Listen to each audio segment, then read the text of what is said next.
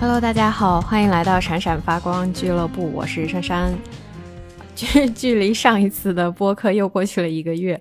呃，我感觉我现在录播客的第一句都想要道歉，就觉得嗯，为自己的懒惰，为自己的摆烂，为自己的躺平 道个歉。那么今天想要来更新一期，是因为最近其实还比较忙，就是在搞一些什么搬家啊，有的没的一些事情。然后我就想说，哎，借这个机会来聊一聊，我为什么又在北京留了一年，或者说不是一年吧，就是为什么又在北京啊，想要继续待下去了。前情提要就是，我其实之前在我录播客的第一期，呃，有讲过，我是一个。搬了很多次家的人，我在过去的十年其实是一个 high mover，就是基本上一年半的时候，我都会换一个城市或者换一个国家。但是很奇怪，我已经来了北京快三年了，在这三年里面，我不但没有换过工作，我连住的地方都没有换过，就一直住在北京五环外昌平的一个小区里面。最近因为房子快要到期了嘛，然后又疫情，所以就想着说，哎，现在是不是一个时机去看看别的地方的房子？说不定房价、租金会便宜一点。我就还跑去，譬如说奥森啊，然后跑去望京啊，嗯，去看了很多的房子。一方面是觉得住在五环外，其实生活是有点单调的，然后也没有那么的繁华。其实每天除了上班，大部分的时间都是跟自己待在一起，因为朋友或者说有限的几个朋友吧，其实都跟我住的不是特别的近。呃，如果搬到稍微繁华一点的地段，稍微离朋友们近一点的地区，说不定生活是不是会更不一样一点？反正我就是抱着这样的一个心态吧，去看了很多的房子啊，其中有一个真的是非常的好，就是在奥森的边上，也是我一个朋友推荐给我的，他去看了，他当时也非常心动啊，但是就是这个房子离他上班的地方有点远，所以他就放弃了，然后他就让我去看一下，呃，我看了一下就觉得那个 view 真的有一种看纽约中央花园的 Central Park 嘛，中央公园的那个 view。的感觉吧，就是非常的开阔，然后一片绿油油，有一种觉得自己虽然身处在大城市，但是却又有那么一丢丢的与世隔绝的感觉吧。这个房子的租金 obviously 比我现在住的要贵一点，然后房子也非常的大，那个房子大概有一百一十多平，我现在住的只有八九十平吧，当下也没有很好的能做决策。反正也看了那个小区一些其他的房子，嗯，只是觉得说，哎，这个 view 很好。如果要换一个环境居住的话，也很方便。嗯，去奥森啊，说不定还可以经常去跑个步啊。就 in terms of 方便的话，是说生活上面会有更多的选项吧。但是对于上班来说，确实是不太方便的。首先，它离地铁站非常的远，基本上到哪儿都得打车。上班肯定要打车。现在因为疫情期间交通没有那么堵啊，所以到公司可能打车半个小时左右吧。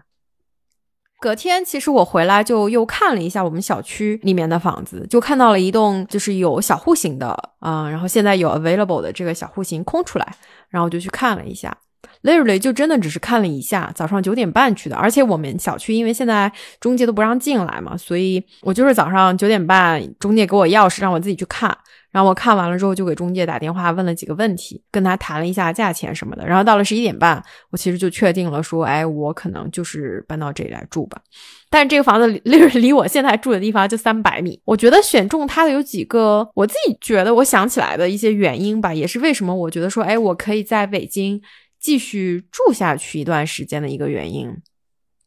首先，这个房子比我现在住的房房子要更 compact，就是它要更小，它可能小了一个房间。我倒是非常的开心，因为其实我最近一年多其实都在做断舍离，希望把自己的东西变得精简，也控制一下自己的物欲，就是有一些不必要的或者自己觉得对我的生活并不能够带来很大的价值或者满足感的东西，我其实尽量不想要去拥有。所以我觉得有一个小一点的房间对我来说其实是好的。就是我的东西可以更直观的看到，然后也可以让自己比较经济的去 plan 一下自己的购物的一些嗯计划吧。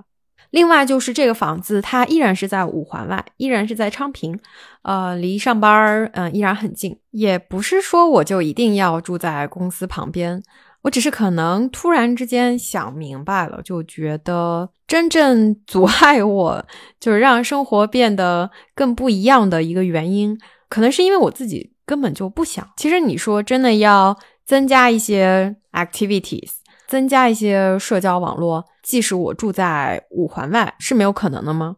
嗯，这答案肯定是，就是只要你想，都是可以。你也可以经常去城里。走走参加不同的一些活动，只不过说，在我真正的考量了自己的时间和优先级之后，我选择了更多的是 focus 在自己的 personal development 上面吧。通过这样的一次比较 random 的一个选择吧，我后面还想了几天，我觉得这可能是为什么我觉得。我可能也会在北京继续待下去吧，因为 it doesn't really matter，就是你住在哪儿，其实更多的是说你自己能不能找到那个内心的比较 peaceful 的那个状态。我觉得我现在是 peaceful 的，at least 我知道说未来两到三年我自己想要干的事情是什么，我自己的优先级是什么，什么事情能让我开心。呃，我曾经还给自己写过一句话，就非常做作，说。当你真正的尊重自己内心的感受的时候，做任何的抉择其实都会容易很多。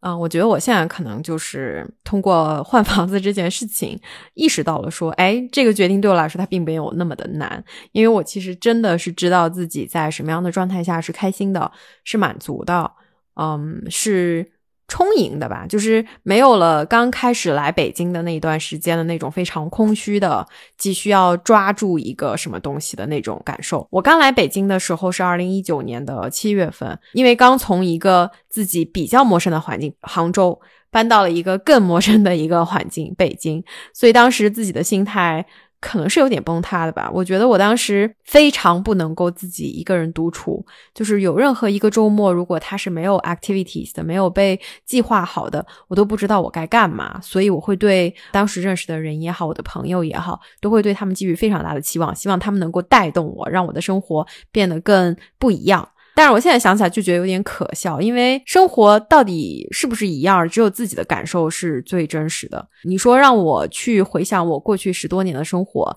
那些。我让他们带着我，让我生活过得不一样的那些人，我都不记得了。其实最终留下来的还是自己与自己相处的那个感受吧。就是生活的不一样，其实最终还是靠我自己去创造的。我觉得这个可能说起来有点抽象吧，但是今天反正我其实主要想录这个播客，想要讲的就是尊重自己内心的感受吧。开心或者不开心，自己雀跃还是比较焦虑，其实那个感受是非常真实的。譬如说我今天跟我朋友一起出去爬山。呃，我们其实已经爬了大概三四个小时吧，从早上十一点就开始，然后到了到了下午三四点，然后他们又选择了另外一个 trail，那个 trail 其实有非常多的那个台阶。我上山的时候就已经有点吃力，加上我今天没有带那个髌骨带，呃，就是只有那一段忘记带了。然后我就想说，我待会儿下山，我肯定会非常非常的痛苦，就是下山非常的伤膝盖嘛。然后我的膝盖本身就有点不好，所以我就觉得说，哎，这样上去了，嗯，一会儿下山肯定是一个非常折磨的一个过程。就是这个感受，它随着我在上山的过程当中，慢慢的。增加，就到了一定阶段的时候，我就已经无法去 感受周边非常美的美景，也无法跟上前面的人的这个脚步，因为我自己就会觉得非常沉重。我心里面想的都是说，哎呀，一会儿下山可怎么办？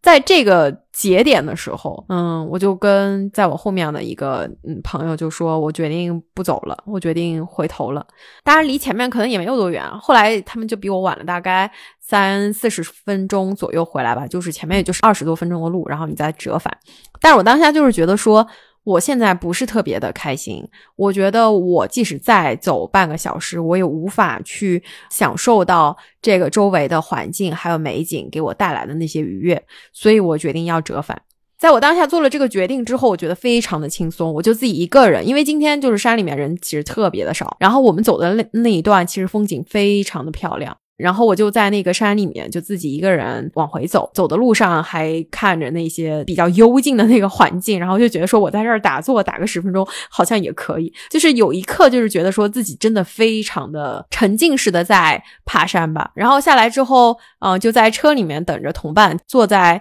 车里面的那个十分钟，真的是我今天爬山我非常 rewarding 的十分钟。为什么呢？因为那个车停在了一片白桦树下。就是我们是一辆小巴，然后师傅就把他的车窗还有车的后备箱的那个都打开了，然后就非常的通风，同时你又可以听到那个白桦林那种哗哗的声响，就身上本来是很热嘛，然后风吹一吹，就觉得说哇塞，我好像回到了小时候的夏天。其实今天走了挺多路的，走了四个小时，我又觉得说，哎。Not bad，我今天做的还不错哎，我今天还走了大概十十公里多。Even 最后的这一公里，我觉得我都是非常的 enjoy 这当中的景色的。即使我最后没有和别人一起啊这样走了一大圈再回来，但是我 so so far 我觉得就是非常的 proud of myself。后面就是其他就是行完全程的这个同伴，他们就回来了，因为他们其实是想要去找那个瀑布的，所以他们就赶着路说：“哎，我们要去看一下那个瀑布什么的。”然后最后回来，我就问说：“哎，那个瀑布怎么样？有没有照片什么的？”结果大家说，其实根本就没有什么瀑布，最好的景色就是我们刚进园的时候看到的那个池子。哦，你不知道，就是当然，当然我没有表现那么明显，但是就是我听完了他们说的这个之后，我自己当下心情是真的非常的好，因为我就会觉得说：“哎，我没有浪费那个刚开始进去的的那个景色，我还又走了一遍，又去看了一遍。我觉得我今天的行程真的是太完美了。这个也是触发我为什么今天想要再来录一下这个播客的原因吧。我就是觉得，嗯，最近一周因为 一直在家工作，沉浸式与自己相处，我觉得有很多的思绪，包括最近在做的一些人生的决策啊，这些一些转换啊，真的可能跟之前不太一样，所以想分享出来给大家，就是知道说，在任何的时候。尊重自己内心的那些细微的一些变化吧，就是你的开心也好，或者不开心也好，不要因为你周围的人他们在赶路，或者说因为你周围的人在做着一些跟你不一样的选择，然后给到你巨大的压力，让你。忘记了说，哎，我做这件事情其实最本质的原因是因为我自己想要去做这件事情，以及我带来的结果是我自己开心的。我觉得这个是非常非常重要的 啊！我说到这里，居然有点 emotional，我都快哭了。我天，我就录个播客，我至于吗？可能就是有感而发吧。就是也和很多的朋友聊天儿，我就觉得大家有时候就真的不是特别的开心，会因为周围的人给自己带来的一些影响，然后让自己去强迫自己去做一些不一样的一些选择。当然，有些时候，譬如说在工作当中，在所难免，因为毕竟人家付你钱嘛，你为了钱低头也是难免的。但是在自己力所能及的一些生活当中、一些经历当中，我觉得大家还是要注重去尊崇自己内心真实的感受吧。这样，我觉得可能得到的那个结果是你意想不到的。今天就跟大家分享这一些啊，然后等我后面搬好家了，一切都 settle down 了，我再给大家聊一聊，就是在三年期间是如何做到一直在面试却没有换工作的。就这个话题，可能也是我自己最近想了很多，不管是对大家有没有特别大的借鉴意义吧，但是我觉得是我对于。换工作这件事情，从这个整个的逻辑上面，自己有了一个更新，所以我想要把它记录下来。嗯，我应该会抽点时间来聊一下。现在已经不敢给自己立 flag 了，嗯，就希望说下一期我一定能够把这个事情给他讲透彻。好的，那就谢谢大家的收听，我们下期再见。